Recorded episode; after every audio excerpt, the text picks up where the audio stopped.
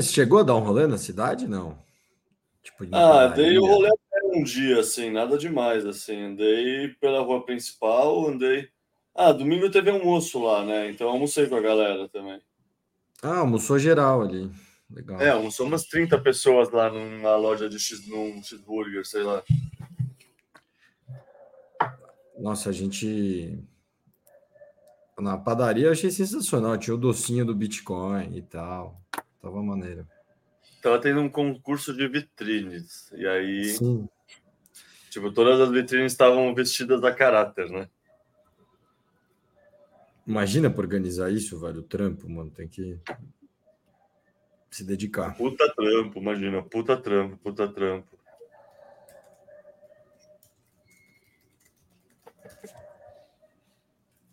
E aí, turma, eu vou poder entrar? E aí, doutor, suave? E aí, suave, como é que eu tô?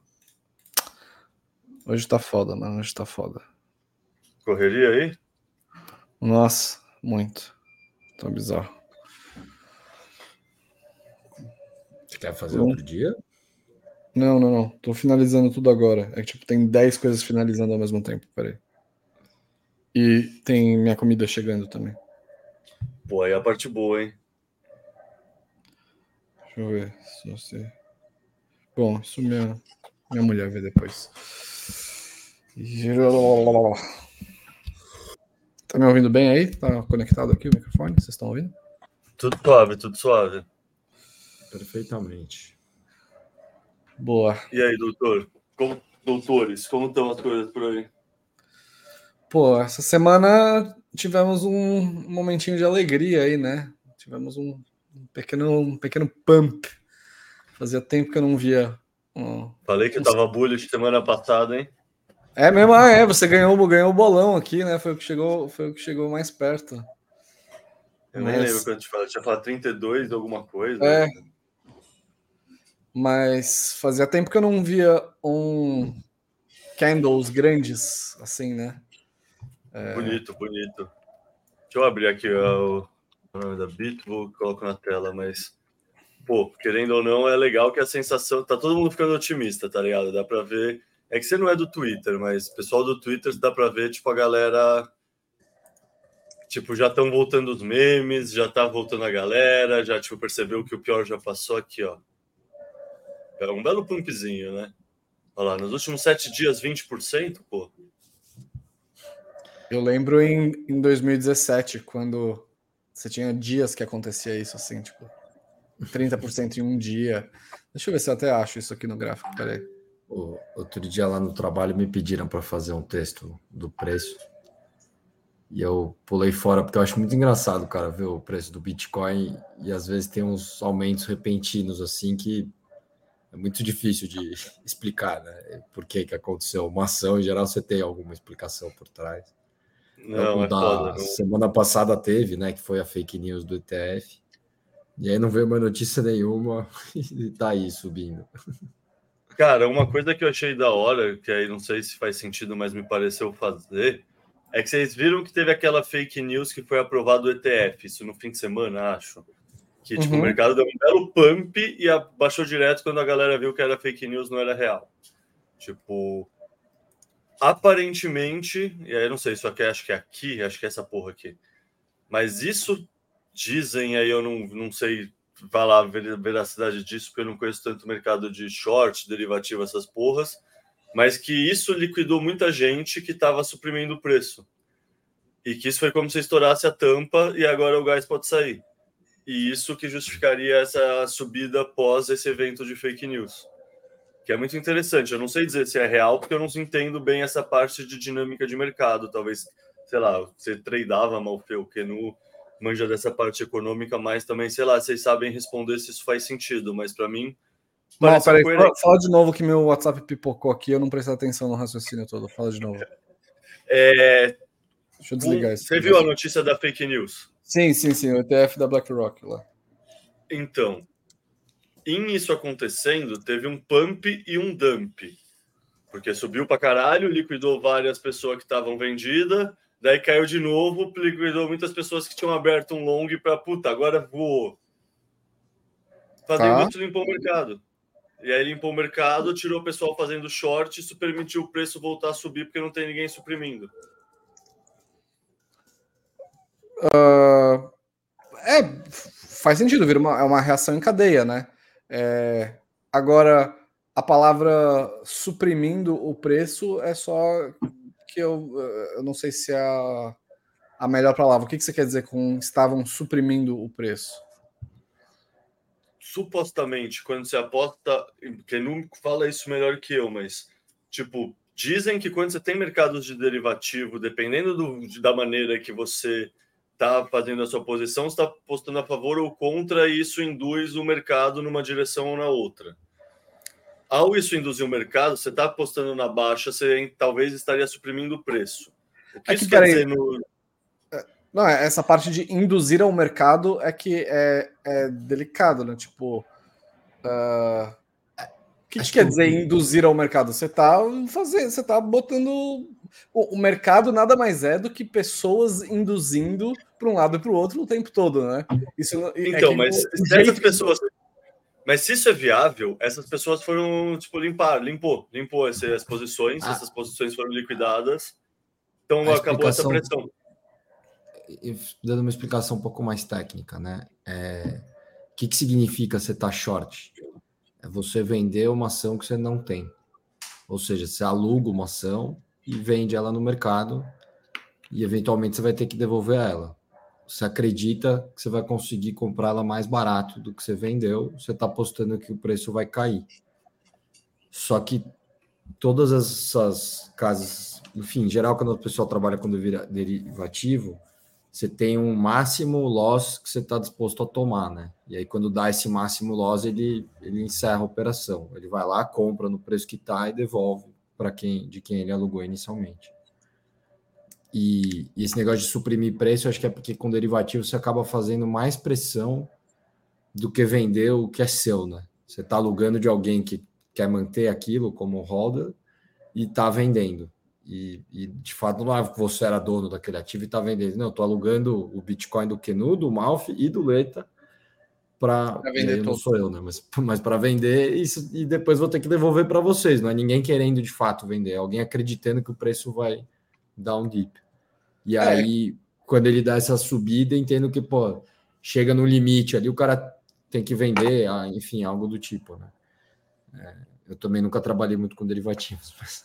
Não, eu só, eu só não é, gosto da palavra suprimindo porque dá a ideia de que, que a pessoa está fazendo algo especial, algo que ninguém pode fazer, algo que, que ela, por ter as chaves do, de seja Tem o que for... Teorias, entendeu? Tem ela é... que os donos do dinheiro fiat conseguem suprimir o Bitcoin ad eternum porque você imprime um negócio do ar para para vender um negócio. Mas vou dar um exemplo aqui, vai. GameStop. GameStop era mais ou menos isso. Os fundos, quem não sabe, depois tem até um documentário na Netflix fantástico. É, é uma empresa que tinha vários fundos por trás e é, que tradeavam ações acreditando que o preço ia cair, que ela ia falir, e eles estavam todos vendidos. Aí eu os malucos da comunidade, sei lá, perceberam isso e, e, começou a ter um movimento em peso de compra do varejo, de pessoas que nem eu, você, Malf e você, Leta. E, e aí a pressão foi tão forte que no final quem se ferrou foram os fundos e não as pessoas que estavam comprando e puxando o preço para cima. Tinha lá uma justificativa de por que eles acreditavam que a companhia podia se recuperar. Né? Mas é um exemplo claro de qualquer um pode fazer, né? essa supressão de preço, mesmo é Golias, Davi contra Golias, o Golias que é o Davi que é o fraco, né? É o Golias do Calém. Golias é gigante, Golias é gigante. É, o Davi, o Davi ganhou a, disputa, a disputa de, de braço ali, né? Nesse caso da GameStop. E nesse caso aqui também meio que também, entendeu? O preço não caiu, o preço continuou subindo, subindo, subindo e tiveram que limitar as perdas. Cara, eu confesso que eu nunca entendi direito a cabeça de quem decide shortar qualquer coisa. Porque assim, é... me parece que tem uma simetria de risco e resultado bizarra, assim. Tipo, pensa assim, se você está shortando é, uma ação, eu não vou nem falar, nem falar de Bitcoin, mas o máximo que você pode fazer, até onde eu entendo, é 100% se o negócio for a zero. Assim, assumindo que você não está fazendo a, a, algum tipo de alavancagem maluca, mas assim, é, o, seu, o seu limite é o zero, é a ação chegar no zero, né? Então você tem um, um upside de ganhos retorno, limitados. Você tem ganhos limitados, perdas estratosféricas. Tipo, me parece tão assimétrico assim. Você ser long em, em qualquer coisa tem tanto mais benefícios do que você, que você short que você tem que ser meio meio maluco da cabeça, assim. Ou, ou você tem algum tipo de informação privilegiada que algo vai colapsar, ou você tem um poder de influência tão bizarro, tipo aquele cara, aquele bilionário americano Ekman, Ackman, sabe quem é esse? Que tentou shortar Bill Ekman, que tentou shortar a Herbalife, né? Tentou por anos shortar a Herbalife e não conseguiu. Tipo, que ele jurava que era uma pirâmide, o caramba, e, e o negócio é aquilo. A, a, é, o mercado é... pode ser muito mais inconsequente do que você pode ser solvente, né? Como é que é aquela frase? Irracional. O mercado consegue ser irracional por mais tempo que você consegue se manter solvente. É, e foi o que aconteceu com ele, eu, que era tipo. Eu entendo o seu ponto, tipo, mas aí eu lembro da crise de 2008, por exemplo, e, e o Big Short, o filme que acho que vocês viram. Aqueles caras descobriram aquilo e falaram, pô, isso daqui vai derreter. Então, podia subir? Podia, mas eles sabiam por fundamento, análise fundamentalista, que ia derreter. E aí você não vai querer lucrar com aquilo, né? Você, você fala, pô, preciso fazer, é, monetizar esse conhecimento que eu adquiri. É, é. E aí você fica short. Agora, de algo que você tem bastante certeza, eu entendo. De algo que não... E mantém o como você vai ter bastante certeza de qualquer coisa, né? Tipo, não, ah, assim... Tem um argumento aí. bom tipo assim, o argumento que vocês estão faz... falando, assim, o Elon Musk, o Barça, tem uma galera que também é contra short. Tem um pessoal que fala a favor, por exemplo, Big Short, a esquadra no Brasil com aquela ação IRB, não sei se vocês lembram, que fazia alguma coisa no balanço errado e, tipo, na verdade a empresa não valia porra nenhuma e, tipo, isso só foi descoberto porque um fundo brasileiro chamado Esquadra divulgou uma carta explicando tintim por tintim porque não fazia sentido nenhum método de contabilidade, era algum detalhe assim, não lembro no, uhum. no Zoom In. Mas, ou seja, supostamente, tipo, o fato de você poder ter interesse financeiro em investigar o balanço de outra empresa faz todo mundo ficar mais honesto também. E isso acaba sendo uma realidade, querendo ou não. É isso, tipo, você é incentivado a fazer o, todas as pesquisas com o máximo de due diligence possível. Tipo, você pensar, mesmo assim, passam americanas da vida, passam IRB, passa, sei lá, ou seja, tipo, mas supostamente é isso, um short tem esse lado que é muito estranho, que você está vendendo um bagulho que você nem tem. Então, tipo, você gera uma pressão artificial, mas por outro lado. Não, eu não, eu sei, eu, não tenho certeza que quem está ouvindo entendeu 100%, né? Pô, se o preço do Bitcoin está 140 mil e eu com, aluguei essa ação, vendi ela no mercado a 140 mil, imaginando que eu vou comprar ela mais barato. Então, o que, que é o máximo que eu posso ganhar? 140 mil, que se for para zero, eu devolvo de graça. O que, que é o máximo que eu posso perder? infinito. Se o Bitcoin for para 20 milhões de dólares, eu perdi 20 milhões de dólares menos 140 mil reais, que eu estava fazendo preço em reais, depois fui para dólar. Mas é. Só que se você tem certeza daquilo e que vai acontecer no prazo e que você vai conseguir segurar dentro do limite de perdas que você tem, porque tem isso, né? tem toda a regulamentação do que, você tem que cumprir, não é? é Por isso que para mim, mano, para shortar um negócio é, é um tipo muito específico de, de pessoa ou instituição que está querendo shortar, que é ou você é um puta paladino da justiça e você quer fazer o bem pro mundo e você quer cavucar uma empresa e ver, achar os podres e falar, mano, eu achei um negócio aqui, esse cara aqui tem que cair e porque ele tá fazendo errado, assim, assim. Aquilo que você tinha dito, né, Caio? É... Não, mas ele quer fazer porque dá dinheiro também. E, tipo, aí e... é uma consequência indireta também. Tipo, o cara então, meu, esse é o meu argumento. O meu argumento é que as pessoas que querem unicamente ganhar dinheiro. Meu ponto é shortar. Se você quer ganhar dinheiro, é, única, se a sua única posição é ganhar dinheiro, shortar é, é dumb, assim. Você não devia fazer. Meu, Se você meu, olhar no Não, mas eu não, eu não Se você olhar concordo. numa composição de portfólio, tipo, por exemplo, você está shortando vale porque se acredita que o minério de ferro vai cair e isso está de acordo com todo o resto da sua composição macro de carteira que está se protegendo disso de outra maneira. Essa posição em mal não é necessariamente ruim, porque você usou ela para compor um portfólio maior. E aí, se o outro portfólio dá mal, ela tá bem e ela serve como seguro. E aí tem toda aquela história, e aí eu não sei o quanto se aplica em todas as opções Mas- diferentes de derivativos, mas que os retornos não são lineares. Quanto mais muda o, o sei lá, o spread da opção, quanto mais muda esse valor, mais Não, eu- valiosa fica essa opção. Não tem um bagulho assim? Eu entendo a posição. Quer... Mal, mal, fala aqui. Não, pode falar você que acho que vai ter mais relação direta. Não, o que, eu, o que eu ia falar é que eu entendo a posição de shortar como head. Então, isso que você falou, eu, eu, eu dou meu braço a torcer, do tipo, eu tenho uma posição aqui, então eu preciso ter uma parada assimétrica, eu vou shortar aqui, beleza. Mas é, meu, meu, é, meu argumento é, é para pessoa que quer unicamente ganha- ganhar dinheiro, porque assim, aí é uma.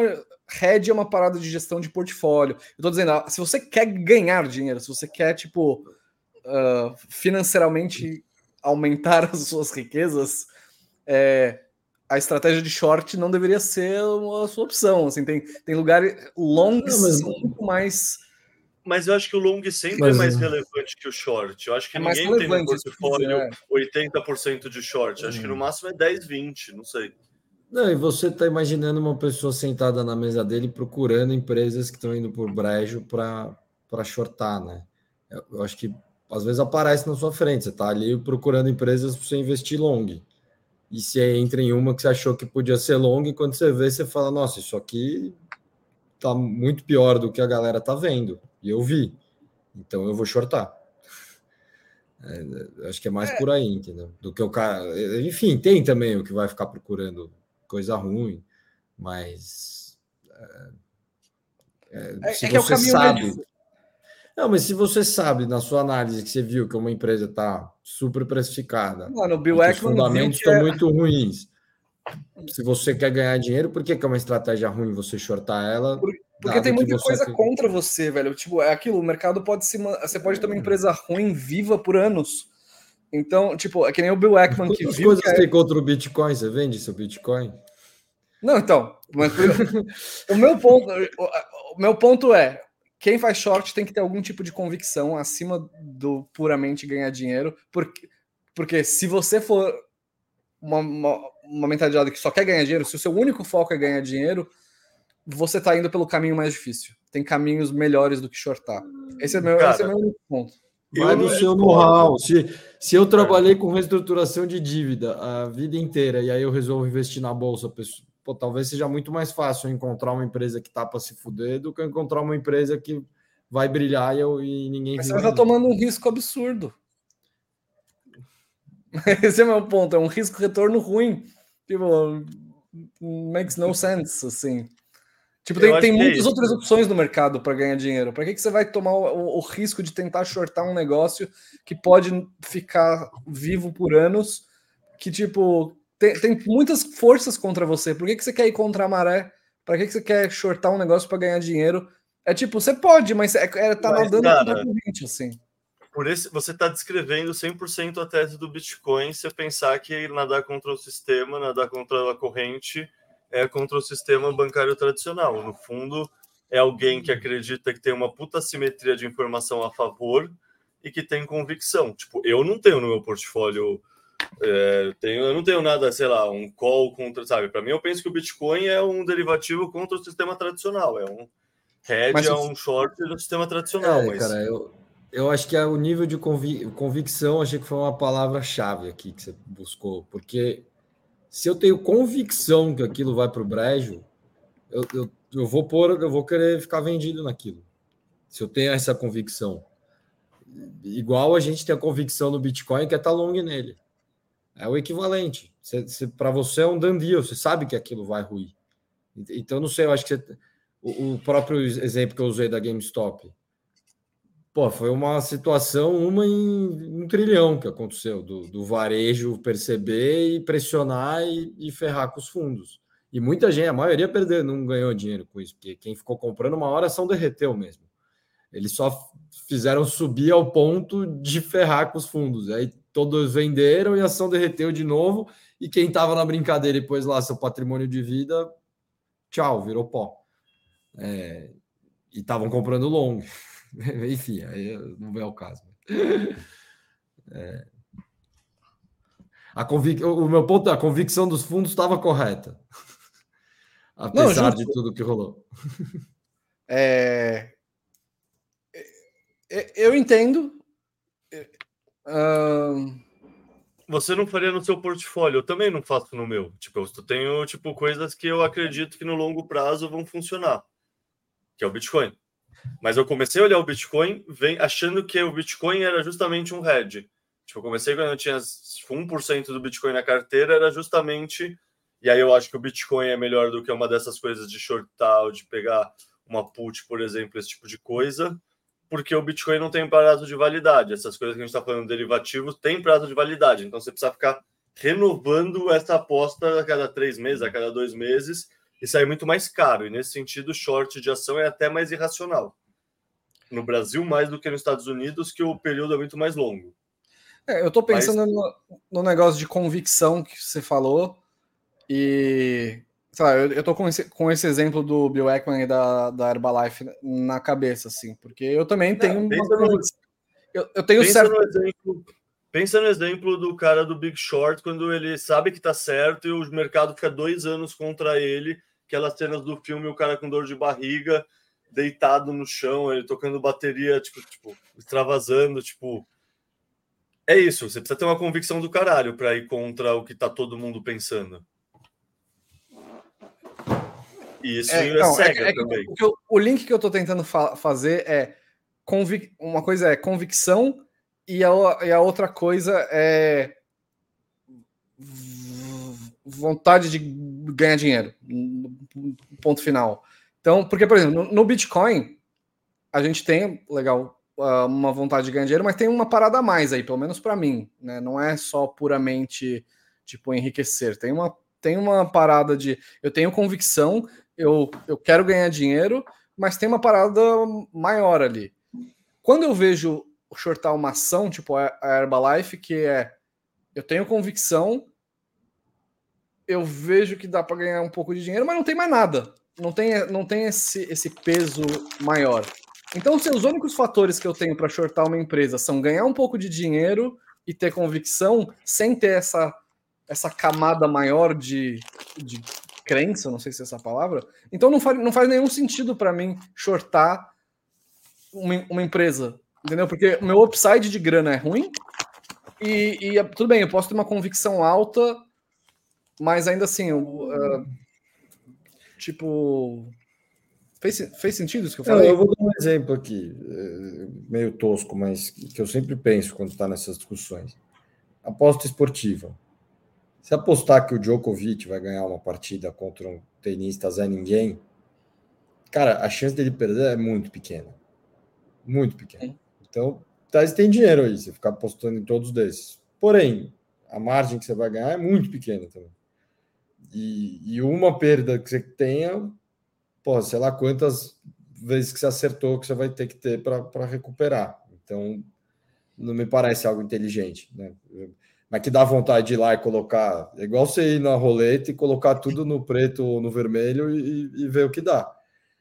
É, tudo isso para dizer que eu acho que é, é um pouco por aí também aqui no, no, tipo acredito muito no Bitcoin acho que ele vai sei lá cara tem, tem muita gente que tá da bolha que tá lá pensando em, em no negócio explodir que tá pelo dinheiro e, e, aí, fazendo gancho com o negócio que eu falei do, da aposta esportiva, pô, não é tanto pouco assim, né? Beleza, você tem um ganho limitado? Você tem, mas dependendo do tamanho da empresa, do tamanho da aposta que você fizer, seus ganhos podem ser extraordinários, por mais que eles tenham limite. E, e pô, você fazer 100% num negócio é dinheiro pra caralho.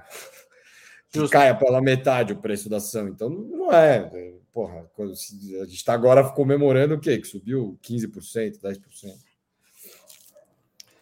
Boas comemorações essas de 15%, né? Eu lembro em 2017, quando você tinha umas coisas dessas em um dia, assim. Você, você, você dava refresh na tela do navegador e dava mais 5% cada vez que dava refresh.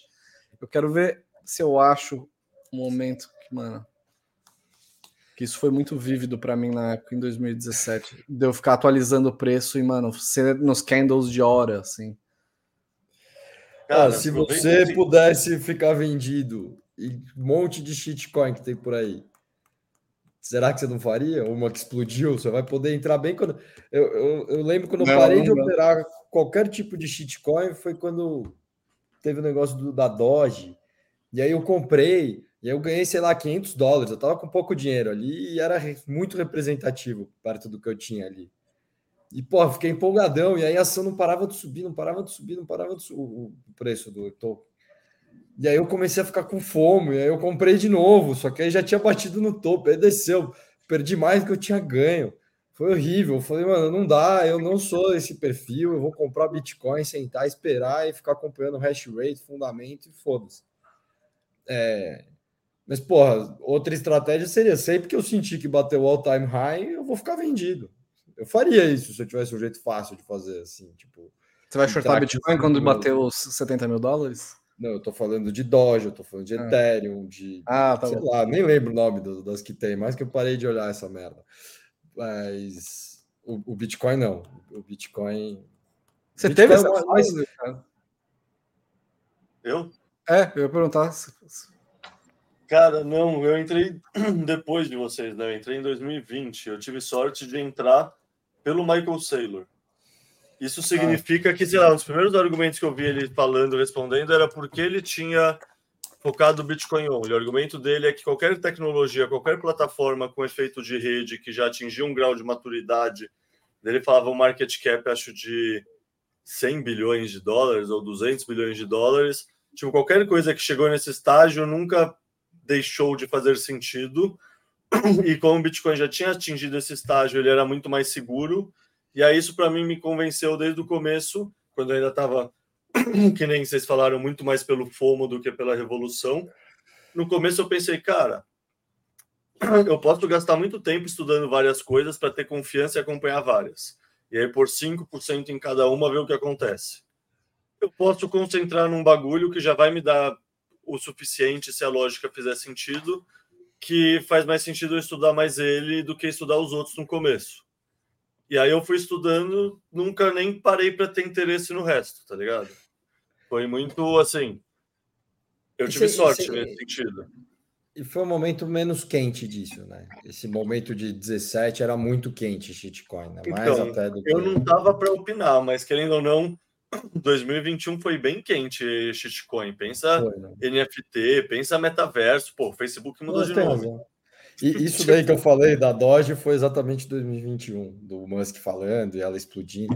Mas Cara, sobre estratégia de trading, eu acho que eu, tenho um ponto aqui que eu, eu fico me questionando se eu vou fazer ou não. Porque eu cheguei nessa maturidade agora, eu não tinha ela antes. É... Dor e eu lembro quando eu estava mais ou menos 55, 60 mil dólares, eu na praia com meu irmão. E meu irmão, não, eu vou vender, vou vender tudo, que eu acho que chegou no limite e vai daqui vai cair. E eu não, imagina, vai bater 100, 200 mil dólares. E acredito nisso ainda no long run.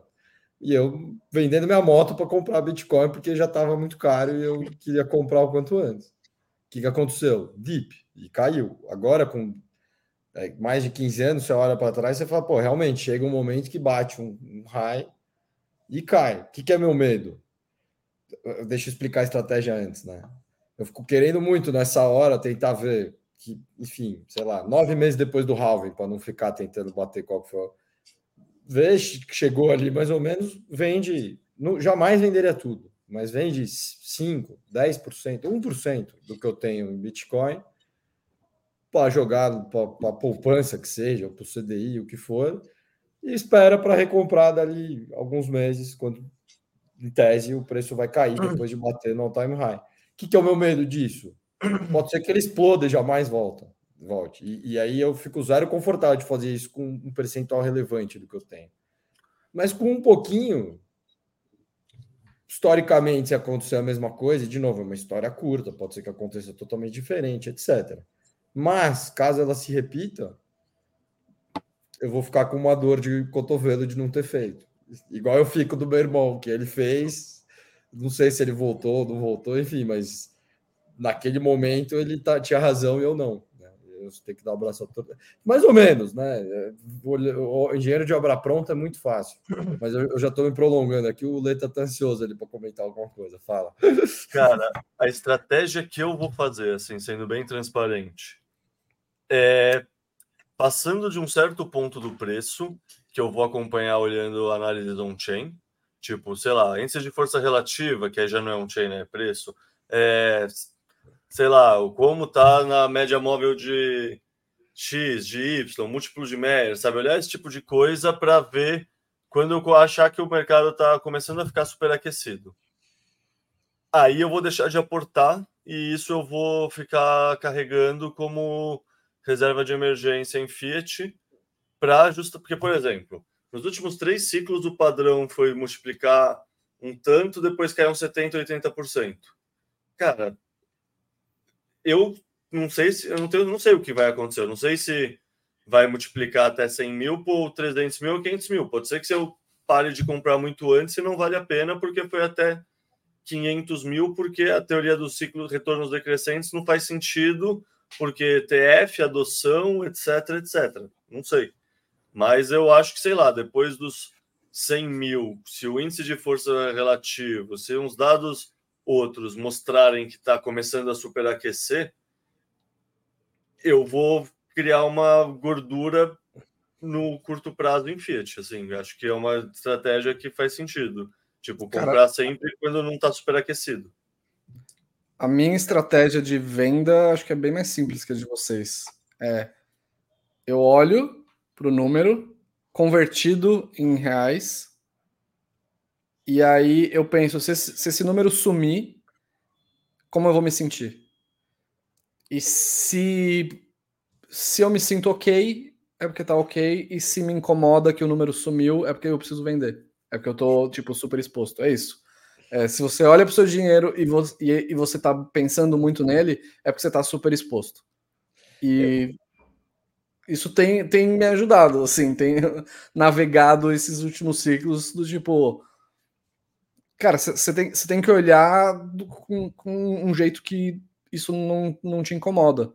Tipo, se a grana sumir, se você perder, não pode nem que foi nem que o preço flutuou, mas imagina que você, sei lá, roubaram suas senhas e você perdeu seu dinheiro. Você perdeu seus bitcoins, porque é uma possibilidade, né? Se você perder seus bitcoins, quanto que isso ia tirar seu sono? Se, se a resposta for vai tirar muito meu sono, é porque você está super exposto. É que você devia vender um pouco. É, eu... é que assim, o, o medo do preço ir, ir a zero e derreter meu patrimônio, eu não tenho. Eu acho isso impossível. Mas você perder suas chaves? É, eu, que eu acho mais muito baixo. Eu, eu, tenho bastante confiança no setup que eu montei. E, e na linha do moto Bitcoin, eu tenho mais confiança que eu não perco isso do que o que está no banco. Né? Que, que acho que. E aí vai, de novo, do seu nível de convicção do seu setup, né? vamos dizer assim. Mas, enfim, tem o cara lá que era programador, o Luke, que perdeu tudo, mas pelo que eu li, eu não sou programador, foi por um pouco excesso de soberba, assim, né? Ele confiava tanto foi no setup dele foi 100%. que ele, ele, enfim, fez cagada. E, e, eu acho que tem é. um, um ponto importante aqui que é cada um falando, acho que dá para notar que são perfis diferentes, né? Tem o cara que tem dinheiro entrando todo mês e está comprando todo mês, e aí é um perfil, né? Tem o cara que está com patrimônio lá e, e não tem muito para pôr do mês a mês, tem, tem vários casos, né? É, eu acho que isso influencia bastante nessa discussão que a gente está tendo. Mas eu tenho um nível de confiança bem alto que nesse ciclo ainda tem espaço para bater o time high, cair. Não sei se 70%, 80%. Para mim, o 70%, 80% desse ciclo atual tem uma culpa grande da FTX, mas pode ser que exista outra também. Né? Mas sem FTX, eu acho que não tinha tido esse dip tão agressivo que rolou ali em novembro. É, mas eu tenho muita confiança que chegou ali depois de uns 7, 8, 9 meses do halving.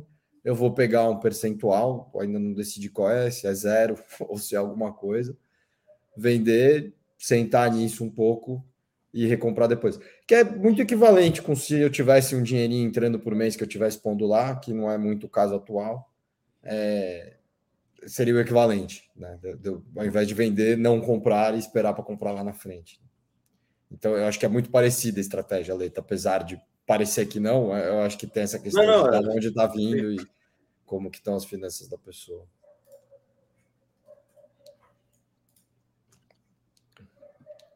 É, deixa eu aproveitar esse gancho, então, para fazer uma, uma pergunta para você, Monfê. Que hum. no fundo, sei lá, eu já gravei outros podcasts com Kenu e você já falou isso por cima ao vivo, mas nunca em podcast, assim. Então, cara, você já você comentou agora por cima que você estava no Bull Run de 2017. Como é uhum. é a sua trajetória no Bitcoin? Como você encontrou o Bitcoin? Como você conheceu, sabe? Qual é a sua qual é a sua história gênese assim? História gênese, caralho, boa pergunta. É... Posso só fazer um gancho antes, que senão vai ficar muito longe. Desculpa interromper, eu já passo a bola para você, irmão. O, o, Rafael, uma vez, o, um amigo meu, X, me mostrou um negócio que é. São muito poucos dias do ano que o preço explode, né? Igual a gente viu agora, né? E, e então, assim, é, é muito difícil você acertar a alta, né? Mas aí agora pensando isso tem muito mais uma defesa do DCA, né? Que às vezes é melhor você ir comprando aos poucos do que você esperar. Ah, não, é agora que o preço vai. Você nunca vai acertar, né? E isso acho que aplica para o que eu estou falando. Você também nunca vai acertar de, pô, quando bateu 67 mil, agora está no topo, vou vender. Então é uma estratégia muito difícil emocionalmente, porque você provavelmente na hora que vender ainda vai estar tá deixando um dinheirinho na mesa porque ainda está subindo. Né? E se você esperar cair, você também dificilmente vai acertar o momento do dip, né? Mas conta a sua história. Desculpa, não, não, eu ia, pegar o, eu ia pegar esse gancho que você falou, que é que você usou a palavra emocionalmente difícil. Eu acho que é essa, isso é o, é o fundamental, assim, que permeou talvez a minha história com o Bitcoin, mas que eu acho que, que vale falar para as pessoas que o, o, emocional eu acho que é o que é, é o mais importante. Assim, é, ele afeta seu dia a dia, ele afeta suas relações, ele afeta seu, sua capacidade de julgamento, ele afeta, cara, afeta milhões de coisas. Então, como eu falei aqui de como que eu uso para pensar na hora de vender ou na hora de comprar, é muito mais em como deixar o meu emocional em, em paz, né? E, e para os dois lados, porque nas quedas você sofre, e nas, e nas subidas você fica eufórico e você costuma tomar más decisões na euforia e na tristeza, né? É, então, não sei, assim, é, o DCA é uma boa opção para as pessoas, para quem não sabe, é Dollar Cost Average, né? Que é você comprar um pouquinho em, em quantidades espalhadas, meio com uma regularidade. É, mas eu, eu ainda sou um, um defensor dessa coisa de, cara, olha para o seu patrimônio, imagina que ele não está mais lá e vê como você se sente. Se você está de bem com isso, é porque ou você está bem, é provavelmente porque você está bem. Se você tivesse, se você se sentir mal, é porque você está super exposto. E se você está com vontade de comprar quando ninguém está querendo comprar, quando ninguém está falando, é porque provavelmente você está subexposto e você deva comprar mesmo. Porque ficar com vontade de comprar quando todo mundo está comprando é fomo também, né? É... Enfim, e eu vi, e agora falando um pouquinho da história, porque isso é importante porque eu vivi isso em 2017, eu lembro da queda, eu lembro de perder dinheiro em 2018, eu ganhei bastante dinheiro com altcoin, perdi bastante dinheiro com altcoin. Aí, enfim. Então, reforçando, o, o, o emocional é mais importante do que você ler gráficos ou criar projeções ou criar planos. Tem aquela frase do Mike Tyson, né? Todo mundo tem um plano até que você toma um soco na cara. Então, tipo, você pode ter o plano mais genial do mundo, que faz mais sentido agora, mas quando a parada acontece de verdade, ou tipo, ou para cima ou para baixo, o seu plano pode ir para enfim, pode não valer nada. É... Mas vamos lá, falando da, da, minha história do Bitcoin, cara, eu entrei no Bitcoin em 2000, final de 2016, começo de 2017, se eu não me engano. É...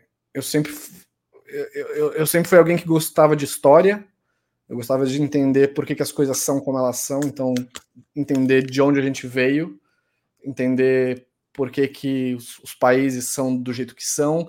Acho que veio veio de uma coisa meio revolucionária, né? De você ver na rua e você vê desigualdade, você vê pobreza, você vê pessoas passando dificuldade, você fala, cara, por que isso? E, e querendo ou não, a gente volta sempre para uma questão do dinheiro, né? Então, os impulsos iniciais são de, de, de, culpar alguém, ou uma pessoa, ou algum governo, mas quanto mais eu ia vendo, uh, uh, estudando a respeito, eu, eu, eu, sentia que tinha alguma coisa que não era culpa de ninguém, assim, era, era alguma coisa que permeava o sistema que, tava, que não funcionava direito para existir aquele tipo de esse tipo de desigualdade no, no mundo, né? É, e aí eu procurando essa, essa resposta de cara, o que, que é essa, essa coisa no sistema que está quebrada? Eu cheguei nessa questão da, da finanças, do mundo de fiat money, de impressão de dinheiro. E aí, e aí clicou para mim para caralho, assim, eu falei, cara, como é possível? Como é possível que seja permitido imprimir dinheiro. Eu, eu não consegui entender isso, assim, como quando me falavam assim, não, mas é assim mesmo que funciona, eu, eu ficava, cara, como que as pessoas não estão indo na rua, tipo, quebrar as paredes e, tipo, re, se revoltando? Porque para mim era algo muito absurdo. Para mim, você imprimir, imprimir dinheiro é uma das coisas mais. Sei lá, eu, eu acho revoltante, assim, porque é você ceifar a vida de uma pessoa. É, o dinheiro, para mim, é, é isso de é uma energia condensada no tempo e espaço, e você imprimir dinheiro é você roubar isso de alguém. É, então é, é, um jeito de você matar as pessoas aos pouquinhos, todas ao, ao mesmo tempo, assim, é, te, é terrível. Eu acho uma coisa absurda, assim. E aí eu queria buscar uma solução, né? Porque eu ficava falando, cara, não é possível que não tenha uma solução para isso. Então a gente tem um mundo muito desigual, porque tem um problema no sistema.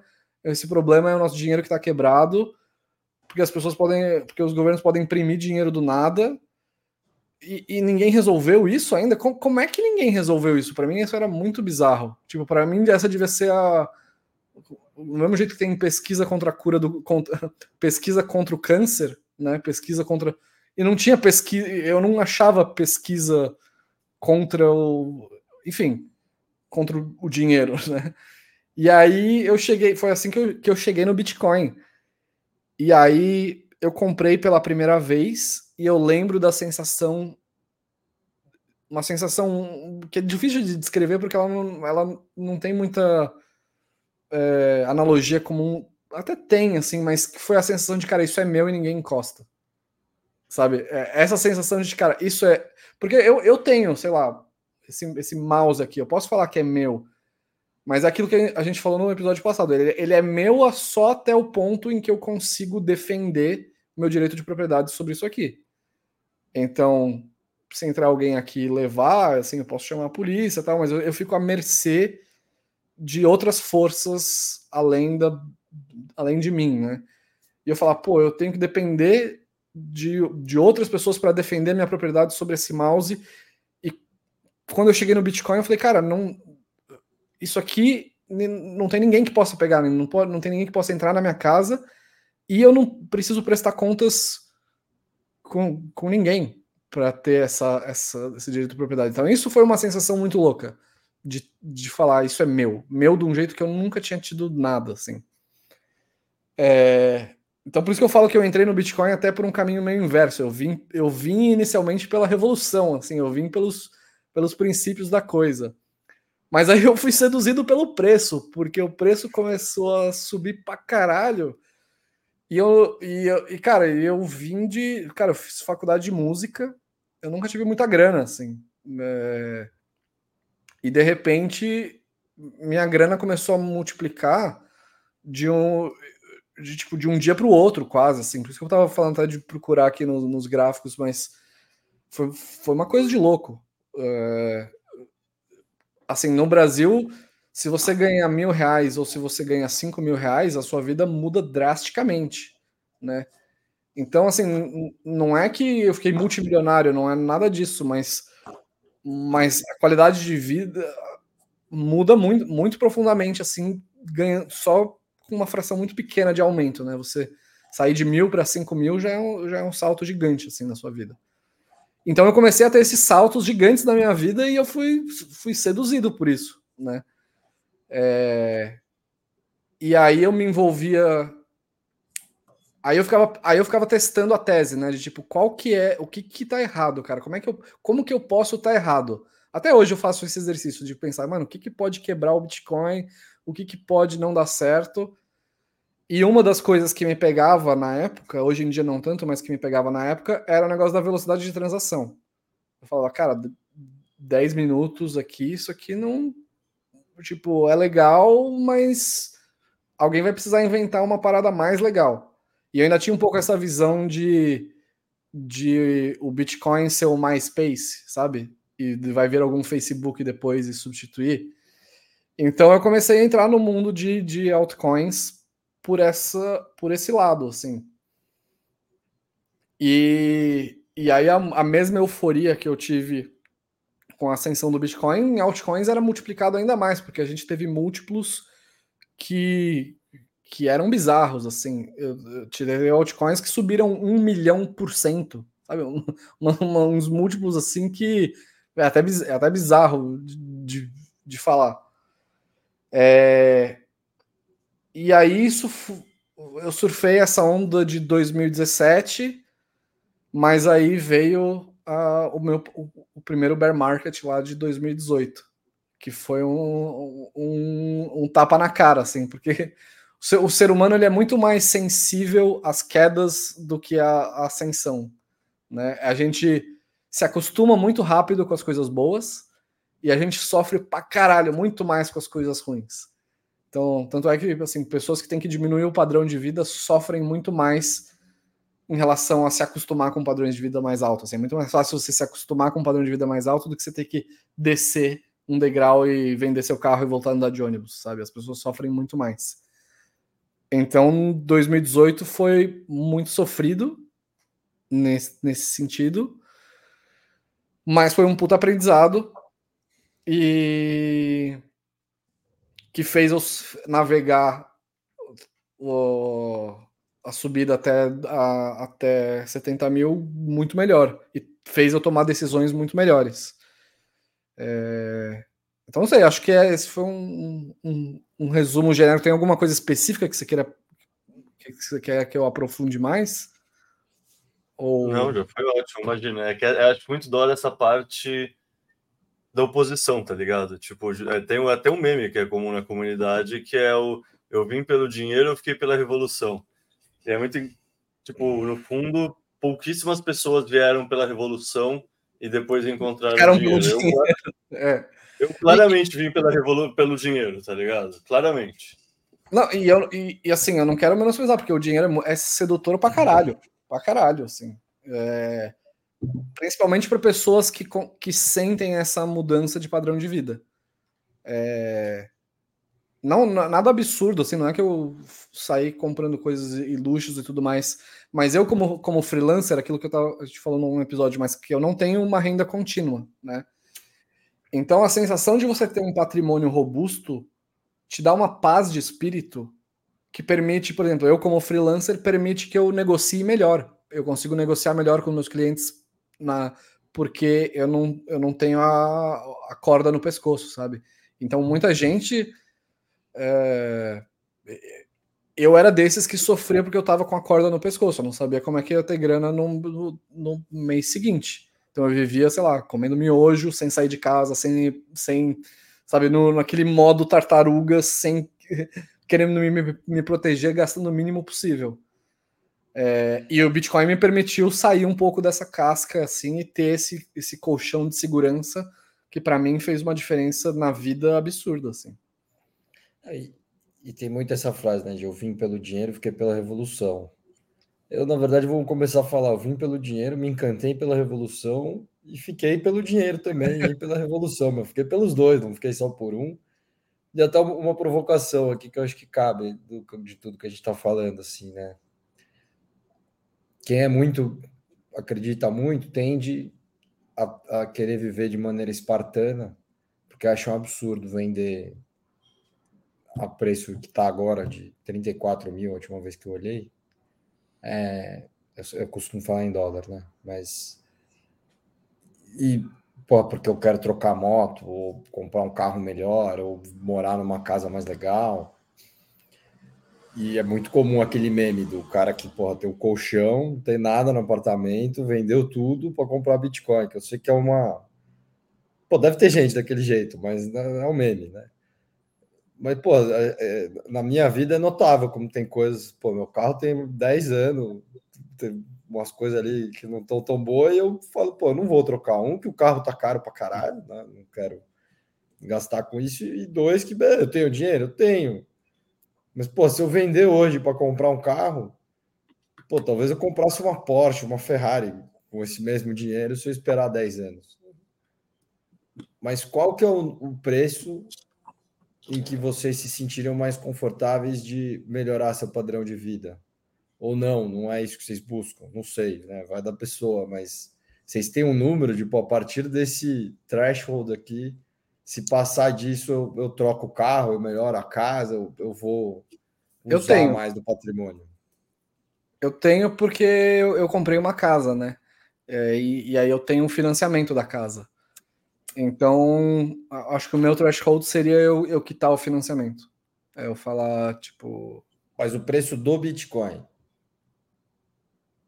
É que aí, é, enfim, é, que aí eu tenho que. É o preço que faz o patrimônio do Bitcoin pagar a dívida. É, é isso. É, exato, exato. Esse é Não, é sim, sim. Depois que eu perguntei, eu percebi que eu estava rascado. Desculpa. Eu penso um pouco diferente sobre tudo isso. Acho que é até mais simples, porque eu não, sei lá, eu não penso o que, que vai acontecer no próximo bull market, se a gente vai chegar a 100 mil, 200 mil, 300 mil eu nunca tentei fazer uma projeção para ver como isso vai afetar o meu fluxo de caixa no dia a dia. Eu, isso, sei lá, provavelmente por ter feito mestrado e doutorado e viver com a bolsa do mestrado e com a bolsa do doutorado, tá ligado? Então. Rapidinho, vocês tiveram esse momento de vender e comprar alguma coisa? Tipo, bem específico, Não. assim, ah, vendi e comprei. Não? Não. Ah, mais ou menos. Eu tive um momento de estar com tudo lá e ter um problema pessoal que me deixou com zero renda e ter que ir vendendo conforme eu precisava é. para pagar custo de vida. Ah, é, isso, é, isso é tipo, eu tava fudido e precisei. Eu tô dizendo mais uma coisa de gosto, assim, mano, eu tô com uma grana aqui, eu, eu quero, eu, vou vender para comprar. Dúvida, mas é muito possível que eu tenha vendido para fazer uma viagem de skydive. E valeu a pena? Eu, Valeu, valeu, que é uma é. viagem incrível. Mas eu, eu, tenho o um exemplo do amigo meu que vendeu para voar horas do túnel, sei lá, algum túnel na Europa, né? Túnel de vento, de treinar. E, e, aí, e aí, esse cara ele é bem é, metódico, né? Ele pôs o dinheiro, subiu, ele vendeu o suficiente para pagar o que ele pôs e o que ele tem hoje. Ele voltou a comprar depois, mas até então o que ele tinha era só lucro.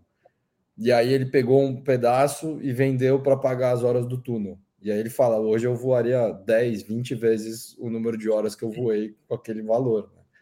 E, e aí eu fico muito com essa dor, entendeu? Tem, tem coisas que eu seguro, eu falo, pô, eu não tenho pressa de ter nada assim, não tem nada que tá na minha cabeça que eu queira e tal. Mas, sei lá, eu tenho um número ali que talvez algumas coisinhas que eu deixo de fazer, principalmente viagem, eu sou mais de fazer coisas assim do que ter coisas que eu destravaria, talvez, chegando num certo preço, eu estaria confortável. Ah, vou. Não sei, não sei, na verdade. Tô... É... Mas, é, não sei. Não, o que eu sempre fiz foi querer viver. Tipo, eu sempre vivi um ou dois, sabe? Tipo, se você sobe o seu padrão de consumo junto com você subir sua renda, você está sempre apertado. Se você está vivendo um ou dois patamares abaixo, você está sempre confortável. E aí, a pior coisa, por exemplo, eu fui fazer mestrado porque eu tinha a proposta de ser efetivado na Votorantim quando eu era estagiário. mas a bolsa de mestrado era a mesma do que a bolsa de ser efetivado, eh, quer dizer, do que o salário do estágio. Então eu pensei, puta, se eu quero fazer mestrado e fazer um pouco de academia no processo, faz sentido fazer agora, porque senão eu vou subir o padrão de vida para cair. Isso você não faz, tá ligado? Isso seria muito pior. Fazer no futuro, mais velho, você abaixar o padrão de consumo é foda. Então é isso, tipo, eu não fico pensando, puta, qual será que vai ser o preço do Bitcoin? Eu quero. Mas é isso, é porque eu já tenho uma vida que me agrada o suficiente, sabe? Tipo, para mim, sei lá, viajar no Brasil, pedalar como que é um lazer de graça, já tem várias coisas que eu faço que beleza, daqui a 10 anos, quando chegar a hora, eu vou querer fazer uma coisa bem mais da hora. Talvez sim. Mas talvez tipo, o que eu faço hoje em dia já me agrade bastante também. É. Tipo, tem uma frase que é aquela história: se você não é feliz hoje, você não vai ser feliz nunca, né? E no fundo isso é muito verdade, que é sempre o processo. Tipo, você de 10 anos atrás olhar para hoje e achar que hoje já, já tinha passado o número que você já tinha chegado lá. E aí você está olhando para o 10 do futuro. E aí você vai estar. Tá, tipo, se a gente não aproveitar o presente, o processo. Não, eu, eu só fiz essa pergunta porque assim, eu. Eu, eu tive duas, dois momentos de compras grandes que eu tive que eu vendi para comprar coisas. E só quero. Não vou defender que você que deva fazer isso, mas assim, existe alguma coisa em sobre tangibilizar o seu net worth em algo físico que é legal. Que é. É, é legal não só pela, pela euforia da coisa nova, assim, mas dá um, dá um senso de. de sei lá, de tipo, eu conquistei isso, sabe? Quando você vê algo físico na sua frente que você pegou. É... Então, só tô defendendo assim, tipo, pense em algo que poderia representar isso para você, porque vale a pena. No seu caso foi essa, talvez essa viagem, tipo, não acumule sem ter um, um norte, sabe, do que você poderia usufruir. Eu, eu fiz o curso de base jump, acho que faz três anos e pouco. E aí meu instrutor começou a organizar viagens para Europa para ir lá ficar saltando um mês, três semanas. E eu não consegui ir por razões de prioridade. E esse ano que vem, eu falei, eu vou. O Wagner vai adorar me ouvindo falar isso, é meu instrutor.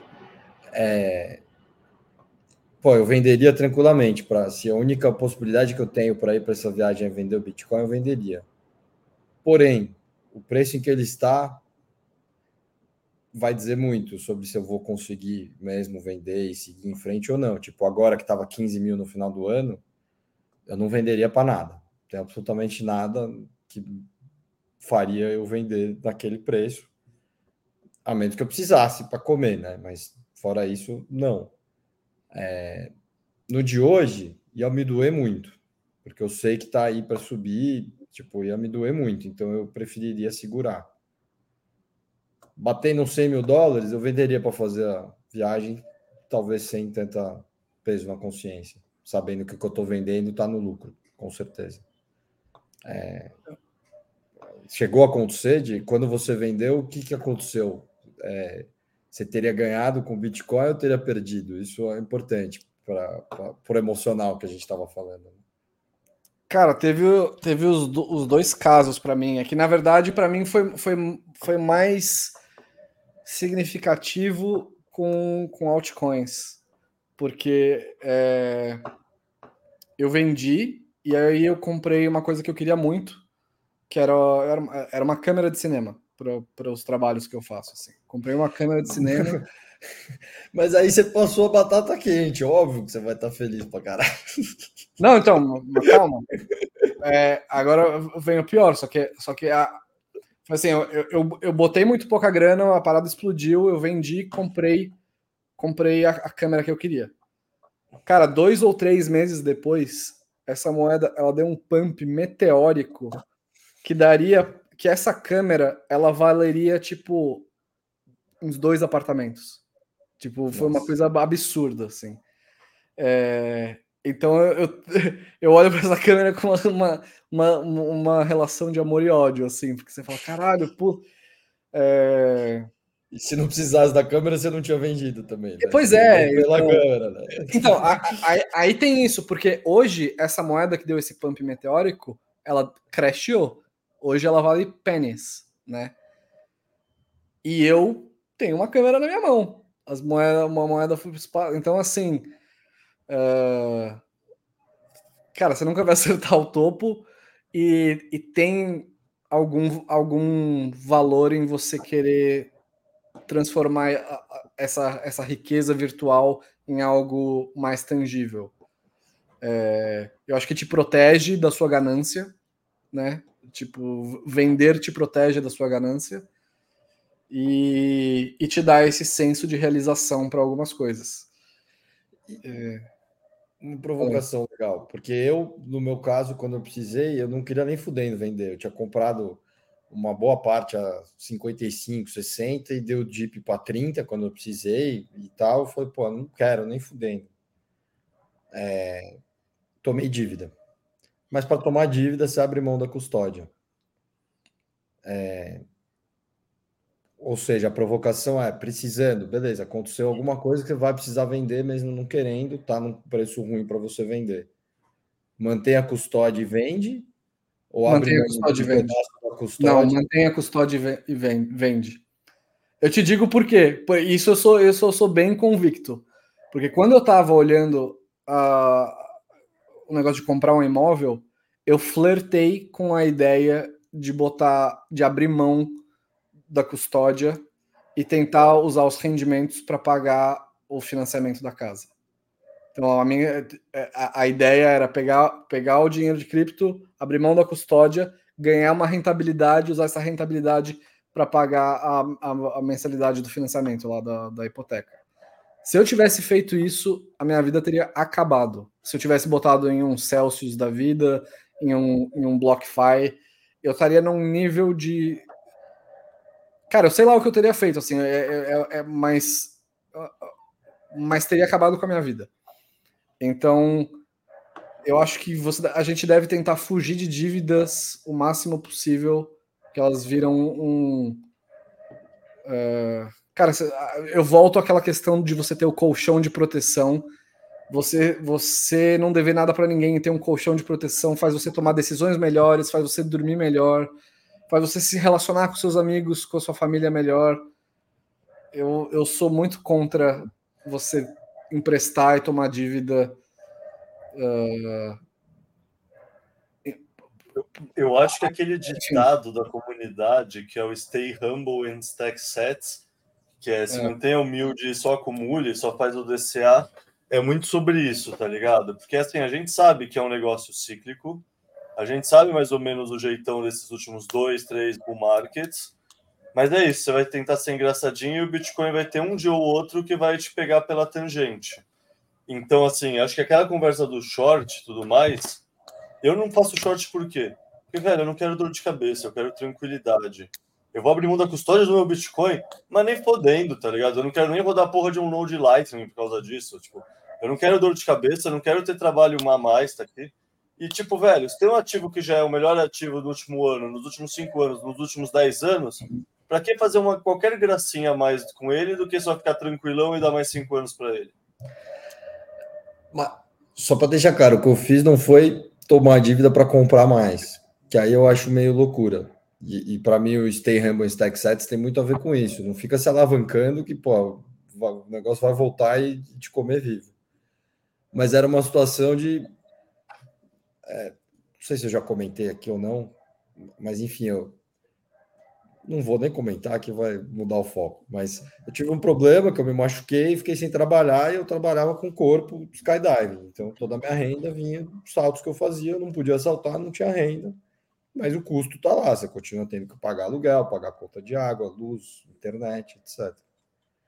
E ia me doer muito, mas muito mais eu vender o Bitcoin naquele momento do que o que eu fiz, que foi tomar uma dívida e quando eu liquidei a dívida, eu estava confortável no preço que eu estava liquidando. Uma dívida, peraí, quando você fala uma dívida, que é uma dívida em reais no banco ou uma dívida nesse, nesse sistema de você a, a, deu a sua o seu, o seu Bitcoin, abriu mão da custódia e pegou um empréstimo em. É, eu não sei e, quem é que conhece. E também, todos os Bitcoin ou sei lá, 5% dos Bitcoins, 10% é. dos Bitcoins como garantia? Porque é isso, eu não abriria, eu, eu tipo. Hum dá para ter posições mais arriscadas com uma parcela pequena do seu portfólio, na minha visão. pensa que assim, se eu tivesse que vender, eu ter que vender X%. Para tomar a dívida para o mesmo valor, você precisa pôr mais, né? Porque tem o negócio do loan to value, não pode ficar muito baixo. Se baixa num certo threshold, você é executado automático e não tem nem o que. Na verdade, ele ainda te dá chance, né? Eu usei a Rispar, para quem não conhece, é, é, super legal lá o negócio. E aí fica na custódia da BitGo, que é o parceiro deles. E, pô, realmente, eu queria abrir mão da custódia? não queria, mas ia me doer muito mais vender naquele momento. E não, não era 100%, era um pedaço. Eu ia ter que ou vender um pedaço ou dar um pedaço em garantia para tomar dívida. Mas, mano. E no final do dia valeu a pena para mim e eu fiquei super tranquilo, porque eu sabia que no preço que estava, dali 12 meses, quando acabava a dívida, que inclusive eu podia renovar, eu tinha muita convicção, voltando para a palavra de antes, que o preço do Bitcoin ia estar tá maior do que estava naquele momento. E, e maior o suficiente para eu pagar o custo da dívida e não, não tomar o hit de vender no, no na baixa. É, Cara, é que eu, mas é acho que eu... muito do perfil, só um parênteses aqui antes, que é. Pô, quando eu olho para o que eu tenho em Bitcoin, se aquilo virar pó, eu me descabelo. Assim, eu não tenho essa visão que você tem disso, e ao mesmo tempo eu tenho super bastante conforto na minha custódia. E aí é muito louco que você tem a noia de não se descabelar, mas tem a noia de perder as chaves. E nem fudendo abrir mão da custódia. E, e, então. É, não, é perder as chaves. É, é, o, o meu medo é o, é o, risco da ruína, né? É de você se estar numa. Porque, por exemplo, cara, você se expôs num risco bizarro, porque se esse custodiante acontece qualquer coisa, os caras somem, sei lá, vai, pode ser uma empresa super legítima, mas vai saber o que acontece, você estaria machucado sem poder trabalhar e, e sem 100% do seu patrimônio. Teria tudo indo embora. Não foi 100%. Não, 100% do que você deixou como ali long to value. É. Tipo, se você, se você, a parcela que você que você emprestou, você teria perdido 100%. Então você uhum. teria perdido 100% e estando numa situação já fragilizada, é um risco que eu nunca tomaria, que eu nunca falaria para ninguém tomar. Mas, mas, é que eu acho que eu tenho uma coisa que eu penso diferente de maneira estrutural da comunidade é, mais maximalista, assim, de sim, eu quero ter a minha custódia, eu, Guilherme, mas eu já falei isso várias vezes aqui, inclusive, eu acho, que não tem uma solução de custódia ideal, tem uma solução de custódia ideal para você.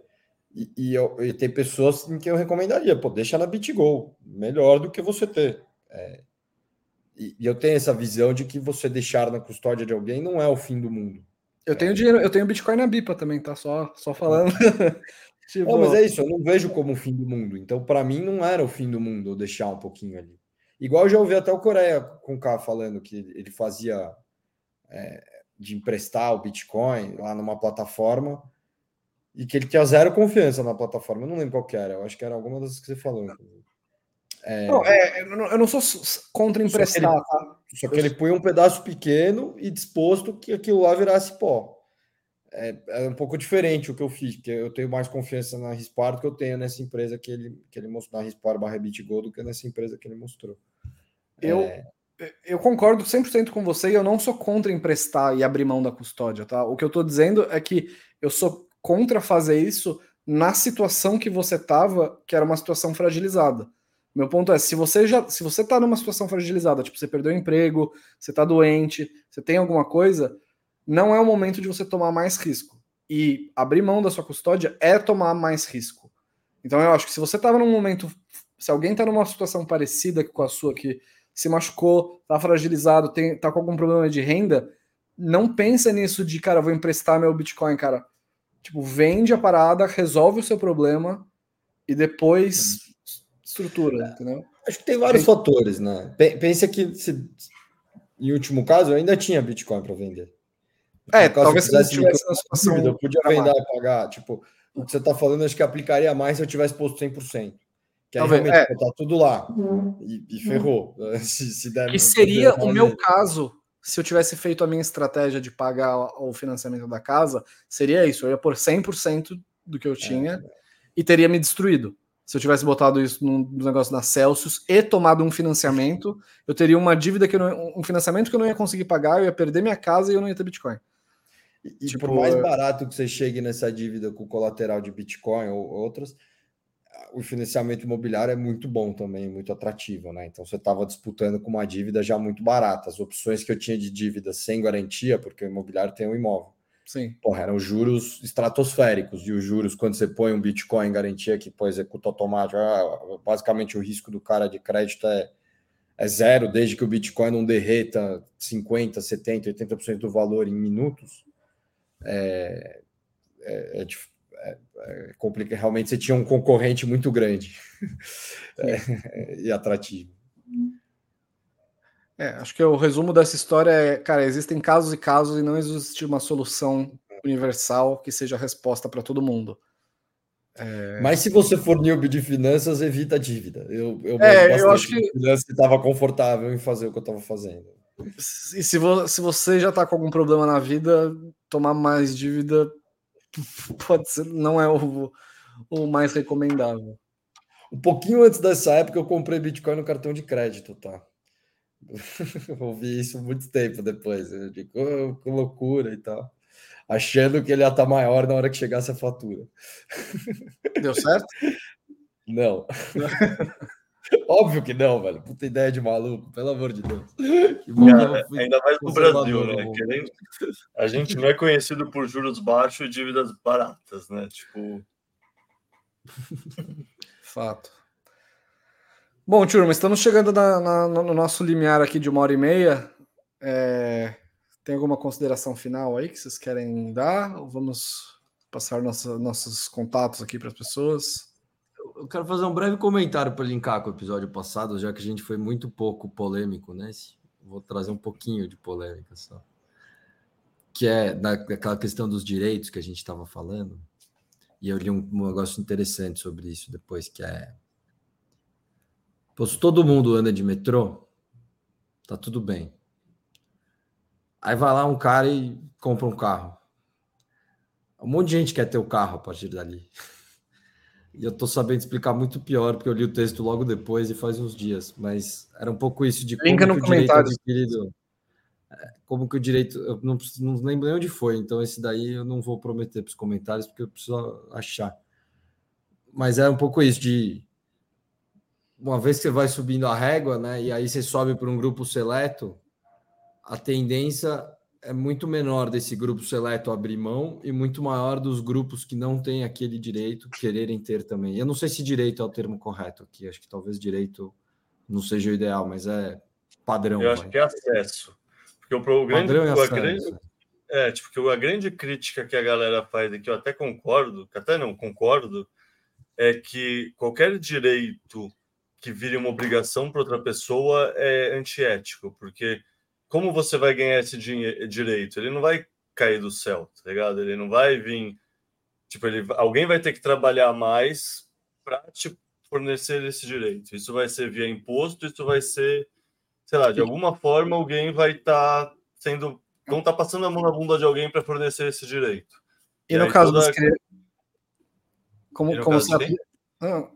Eu ia falar, e como se aplica isso no caso do, de tipo bebês, por exemplo? por exemplo, o, o, o, os adultos, ou o pai, ou alguém tem que uh, prover, senão o, o, ser, o ser, a criança, vai morrer.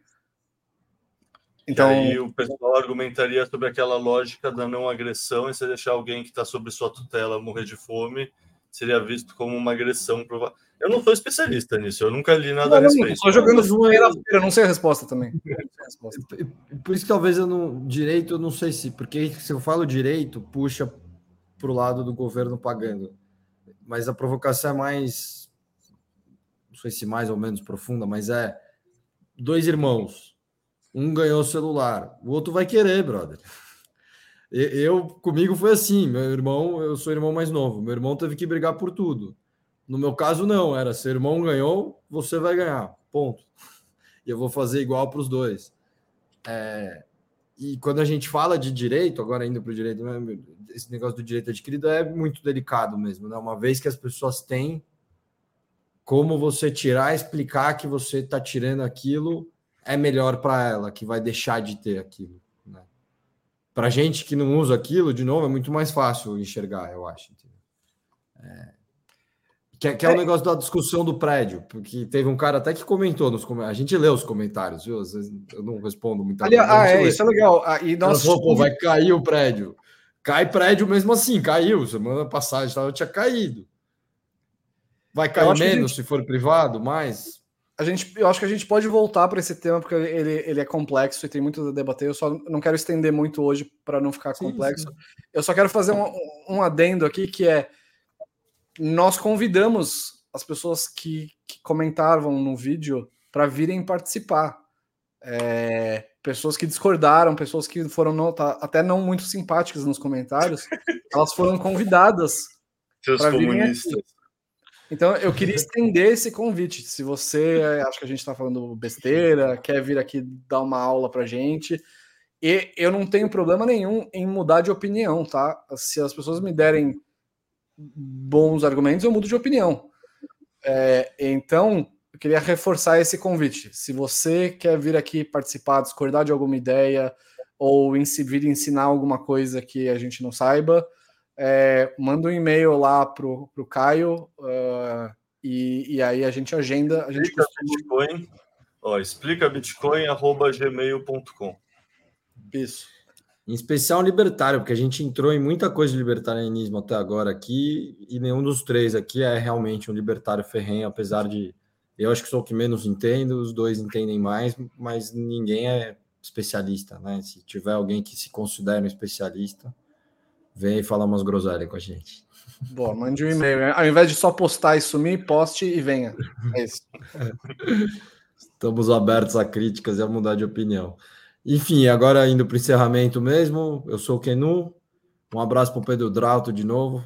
Quem sabe um dia aparece lá. É um podcast que eu ouço que eles compondo isso daí. Quem sabe me colocam. E minhas redes são no Instagram é gkenu, igual está escrito aí na tela, com G antes.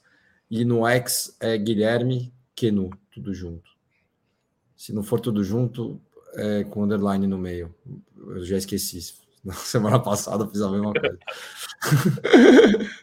Boa. É, eu, você pode me encontrar no Instagram, é daniel.malferrari. Eu trabalho com produção de conteúdo audiovisual, com, em segmento de corporativo, finanças. Que precisarem, pode entrar em contato aí, se, quiser, se quiserem fazer uns filmes.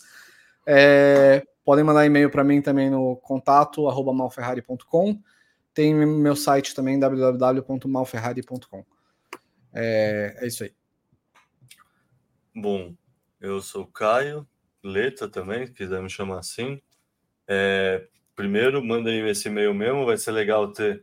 Porque assim, eu tento defender o assunto, mas eu não sou muito estudado, eu tenho, tipo. Eu gosto do, da ética por trás, mas eu não estudei para saber articular e defender, tá ligado? Esse é o rolê do libertarianismo. Então, quem quiser realmente participar, manda lá mensagem no explicabitcoin@gmail.com que é legal. Tipo, a ideia aqui é dar voz para mais pessoas, é um papo leve, mesa de bar, é isso. Talvez a palavra não seja direito, seja só explicar como a natureza humana funciona, mas é isso que o Keno falou, é tipo, velho, se o irmão mais velho ganhou um presente, o irmão mais novo vai pedir o presente e, tipo, ele não vai se importar se isso chama direito ou se isso chama sumimado. Ele vai querer a porra do presente dele também e se ele não ganhar, ele vai chorar. Tipo, é natureza humana isso. Quer dizer, é muito mais do que só natureza humana. Você já viu aqueles experimentos que tem os macaquinhos que um ganha uva, e aí o outro vai lá e ganha pepino, que ganha pepino fica puto? Tipo, é isso. Você reconhece justiça e injustiça de uma maneira instintiva, assim, é emocional mesmo. Enfim, então quem quiser participar... Por exemplo, você tá feliz pra caralho com o seu carro, então eu não sou assim, mas eu sei que tem muita gente assim, eu fio e aparece o vizinho com um carro novo, você na hora quer trocar teu carro. É meio irracional, mas acontece. É, tipo, você não é feliz no absoluto, você é feliz no relativo, né? Você se compara ao seu redor para ver as coisas.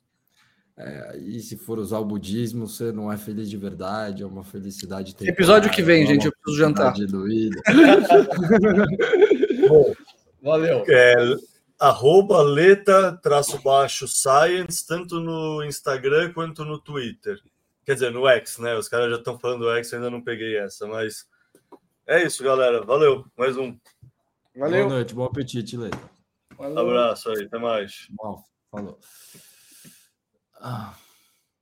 Ele gosta de sair rápido mesmo. Um dia ele fica. Ah, ele deve estar morrendo de fome, né? Ah, mano, é legal isso aqui, viu? Hoje eu tava meio na bad, tava com uma preguiça, mas eu não queria desmarcar. Cara, eu tava quase dormindo também, tava com puta sono, mas. Nossa, eu tava É sempre bom trocar uma ideia. velho.